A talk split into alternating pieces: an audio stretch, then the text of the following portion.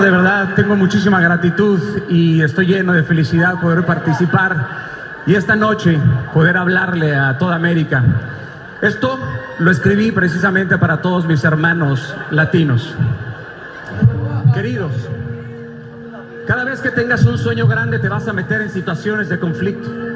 La vida la vida es el libro de los hechos, no de los intentos. Y entre más subes a los terrenos del éxito, menos gente irá contigo.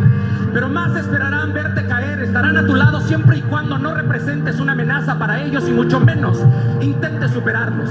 Querrán volar a costa de tus alas, así que deja de juntarte con los que te despluman. Correrán a tu lado y pronto se cansarán porque la gente te perdona todo menos el éxito.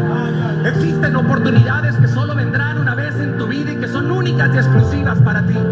No las dejes pasar. Pelealas, aunque te mueras de miedo. La felicidad no perdona la cobardía. Sin agallas no hay A la gente le gusta traer tu pasado cuando tu presente es mejor que el de ellos. Muchos se reirán de ti, hablarán de ti y harán un listado de tus fracasos y del por qué no deberías de soñar. Pero sueña, sueña tan grande hasta que te tiemblen las piernas. Y si tus sueños son muy grandes, no se los cuentes a mentes pequeñas.